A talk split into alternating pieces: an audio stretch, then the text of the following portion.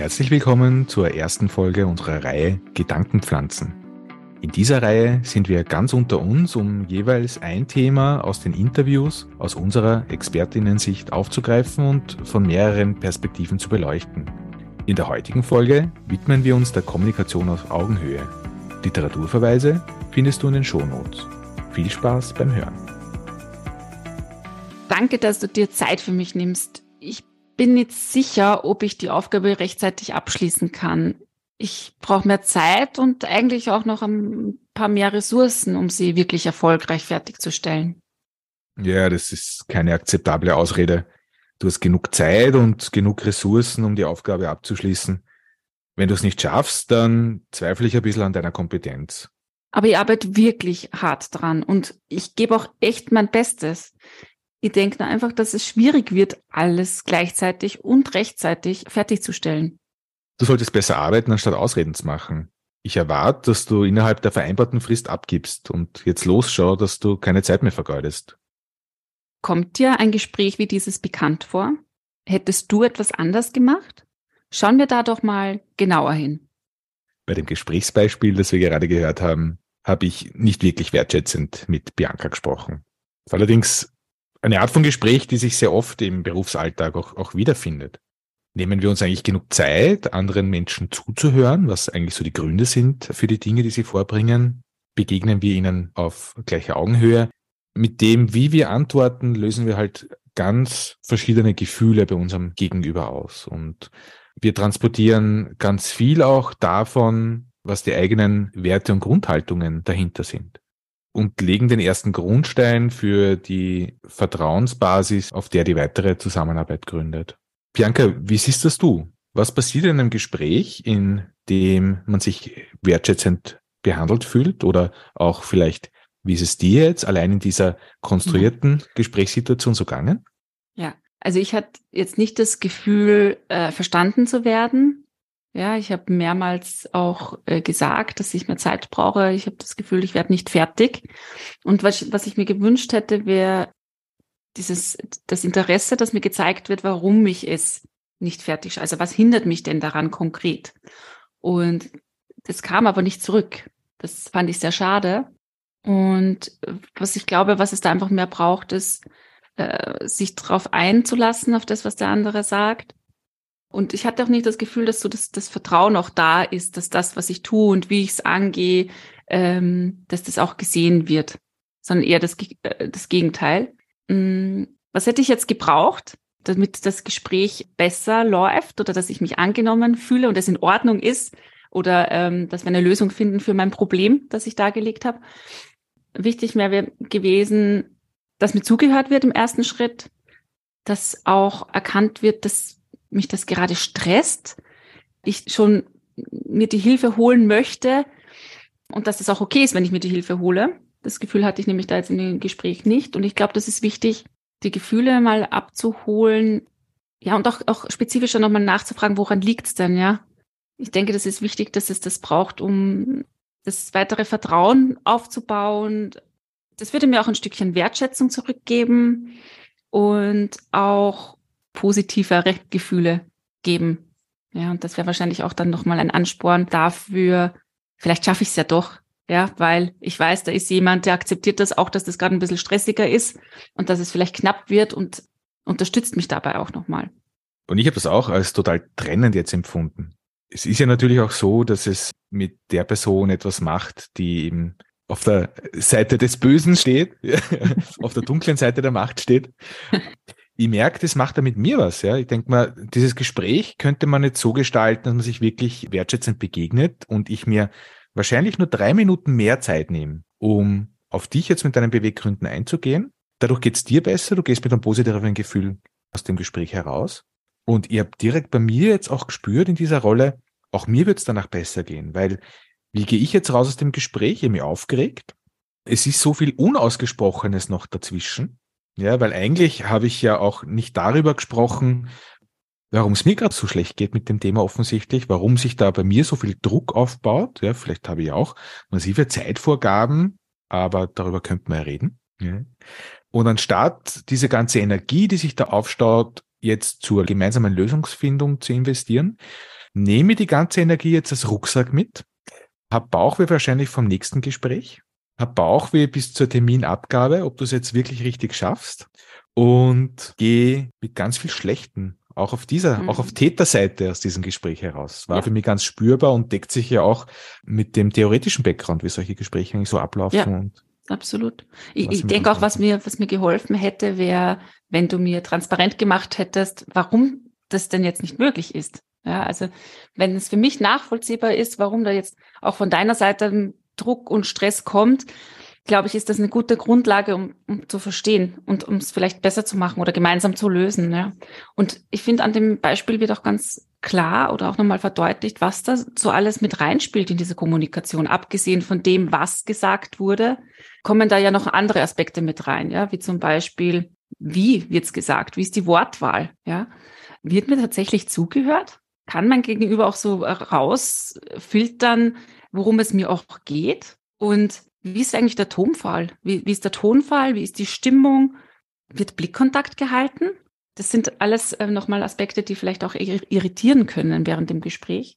Ich habe auch keine Frage zurückgespielt bekommen, ja, um mich nochmal zu erklären oder vielleicht zu verdeutlichen, woran es gerade aus meiner Sicht äh, scheitert. Ja, ich denke auch, dass gerade so Sachen wie jetzt aktives Zuhören, ja, ab und zu mal gegenzufragen, ab und zu mal kurz zu reflektieren, was habe ich gehört und der anderen Person mit Interesse zu begegnen. Was ist eigentlich der dahinterliegende Grund? Also A, mich als Person interessiert also wirklich mal auch menschlich auf persönlicher Ebene, aber es ist wirklich wichtig, auch mit solchen Fragen dann mal dem Gegenüber zu begegnen.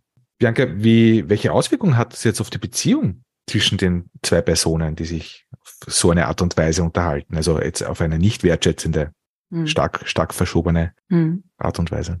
Ja, also ich glaube, das, das Beispiel, das du vorhin genannt hast, mit dem äh, vollen Rucksack, mit dem man da jetzt rausgeht, ich glaube, das trifft auf beide Personen zu. Beide gehen mit einer gewissen Schwere vermutlich aus dem Gespräch raus und das kann wiederum auch wieder mit einfließen in das nächste Gespräch, das ansteht, ins nächste Meeting. Ja, was das jetzt konkret für die zwei Personen bedeutet, könnte zum Beispiel sein, dass einfach das Vertrauen ein bisschen in Mitleidenschaft gezogen wird. Ja, der eine äh, sucht Unterstützung bekommt sie aber nicht, wird sofort abgelehnt. Ich denke, dass die Hemmung dann beim nächsten Mal, wenn es ein, ein äh, Problem dieses oder ein ähnliches Thema gibt, die Hemmung ein bisschen größer sein wird, um überhaupt das Gespräch zu suchen.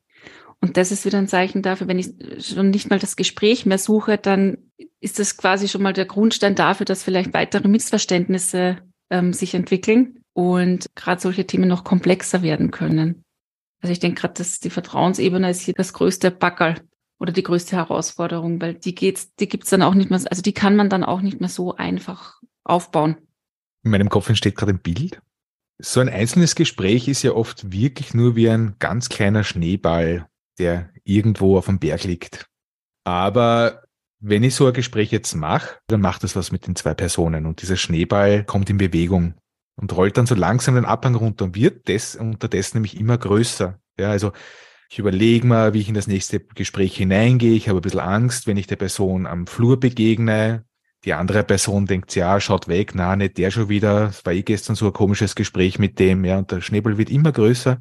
Und irgendwann steht eine große Wand mhm. zwischen uns ja. beiden, zu der sich der Schneeball aufgebaut hat. Und mhm. durch so ganz kleine, unbedachte Gesprächssituationen oft einmal. Absolut. Und das fließt dann vielleicht auch wirklich in die weitere Kommunikation oder auch in ähm, in den weiteren Arbeitsablauf mit ein. Ja, also kann ja schnell zu einer schnelleren oder größeren Abwehr führen und das nächste Gespräch vielleicht noch doch noch mal ein bisschen äh, eskalieren lassen. Wenn ich so drüber nachdenke, was, was mache ich eigentlich, um solche Gespräche möglichst zu vermeiden? Also den Gesprächsverlauf im besten Fall positiv zu beeinflussen. Da fängt es ja schon an dabei, dass ich nach Möglichkeit keine Gespräche führe, wenn ich jetzt wirklich absolut keine Zeit mehr dafür habe. Ja, es ist schon wertschätzender zu sagen, du, tut mir leid, wenn du jetzt gerade Anliegen hast, ich habe jetzt gerade keine Zeit, wirklich nicht, ja, bitte komm in 30 Minuten, komm morgen, komm übermorgen wieder, ja, aber erst dann kann ich mal Zeit nehmen, um mit dir über das Thema zu sprechen. Das Setting spielt eine große Rolle, für das Gespräch am Gang, im Gehen, eben eigentlich schon wieder davonlaufen. Oder hole die Person rein zu mir in einen Raum, mache die Tür vielleicht auch dahinter zu, also auch dadurch kann ich schon da sind wir noch gar nicht im Gespräch, aber ich kann ganz massiv beeinflussen, dass ein Gespräch primär mal gute Chancen hat zu verlaufen. Mhm. Und da sprichst du ja schon wichtige, wichtige Sachen an, ja. Also wozu ist es denn eigentlich gut, dass wir im Arbeitsleben darauf achten, wertschätzend miteinander zu kommunizieren? Was habe ich denn dann letztendlich davon, wenn ich darauf achte? Ja? Ich denke mal, wir wollen neben dem, dass wir unsere Leist Arbeitsleistung erbringen im Berufsleben und ja im besten Fall ja auch die Dinge in einem höheren Ausmaß gern machen, die wir tun. Aber wir wollen ja auch als Person gesehen werden, die dahinter steht. Spielt natürlich die Arbeitsleistung eine große Rolle. Trotzdem kann man, glaube ich, auf Dauer nicht als Person auf der Strecke bleiben. Das heißt, ich will ein bisschen gehört werden mit meiner Meinung und auch Selbstwirksamkeit erleben mit den Dingen, die ich tue, die ich einbringe. Und dazu ist es aus meiner Sicht einfach wirklich wichtig, in Kontakt zu treten ja, eben mir die Zeit nehmen und das Gefühl zu bekommen, wie du es vorher so, auch so schön gesagt hast, ja, einfach gesehen und gehört zu werden. Ja, ja und wenn wir uns mal so überlegen, gibt es denn eigentlich das Rezept für wertschätzende Kommunikation auf Augenhöhe? Dann wird mir jetzt als erstes einfallen, ich glaube, ein wichtiger Aspekt ist, Du hast es vorhin schon genannt, mit dem wirklich bewusst Zeit nehmen. Ja, und wenn keine Zeit ist, dann einfach verweisen darauf, dass es einen anderen Zeitpunkt dafür gibt, aber auch ganz offen und transparent zu begründen. Und dann, ganz als erstes, kommt mir noch äh, das aktive Zuhören. Ja. Und beim aktiven Zuhören geht es ja genau darum, ich höre mir das mal an. Ich versuche auch herauszufinden, habe ich es richtig verstanden, was mir das der, gegenüber, der Mensch gegenüber einfach auch sagen möchte. Und, und gehe nochmal mit Fragen nochmal mehr in den Austausch um wirklich zu verstehen. Ja, weil es doch sehr komplex sein kann und nicht äh, unbedingt das, was mir die andere Person sagt, auch jetzt genau so bei mir ankommt, weil da eben noch andere Aspekte mit reinspielen. Wie sage ich es? In welcher Stimmung sage ich es? In welchen, wie drücke ich mich dabei aus? Bin ich eigentlich mit meinem Kopf ganz woanders? Äh, da spielt ganz, ganz viel mit rein. Und es ist ja so, dass wir Dinge senden. Das Gegenüber empfängt mal unsere Wörter, die können schon mal ganz anders interpretiert werden. Abgesehen davon, dass ja die ganze Mimik, Gestik, Tonfall und so weiter, wie du es anfangs auch schon ähm, so erzählt hast, eine ganz große Rolle spielen bei der, beim Gespräch. Aber allein die Wörter, die ankommen, es ist wichtig, das immer wieder mal äh, zusammenzufassen, mal mit meinen Worten wiederzugeben. Was habe ich denn jetzt eigentlich gehört? Was habe ich verstanden? Und allein durch dieses kleine, äh, diese, diese kleine Handlung fühlt sich das Gegenüber auch schon wieder gehört und hat auch die Möglichkeit, Dinge zu korrigieren ja, und sagen, ja, so habe ich es jetzt eigentlich nicht gemeint.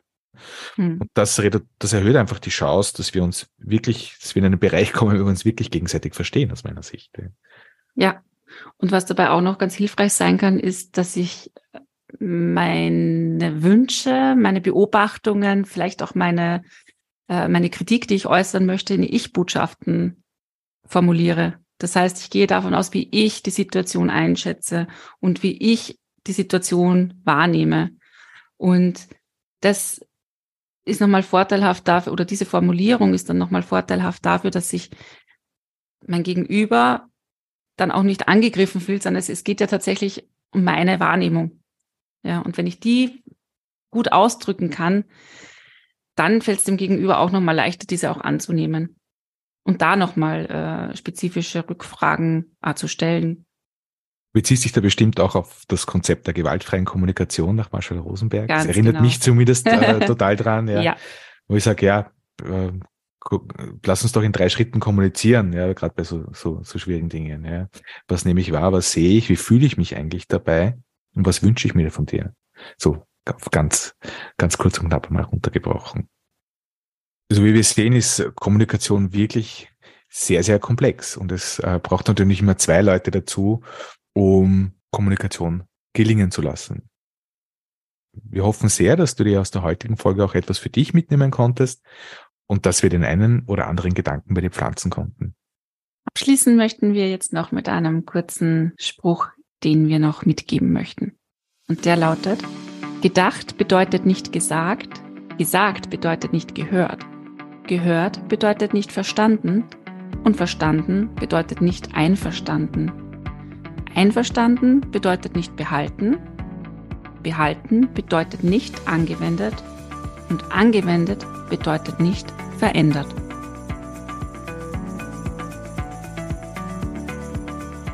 Das war's schon wieder mit unserer heutigen Folge. Schau gerne auf unserer Instagram-Seite vorbei. Hier findest du Content zum Thema. Wir hoffen, du konntest dir wertvolle Impulse für deinen Arbeitsalltag mitnehmen. Und wir würden uns freuen, wenn du beim nächsten Mal wieder mit dabei bist, wenn es heißt People and Culture, Meeting mit dem Arbeitsleben. Tschüss. Tschüss. Baba. Baba.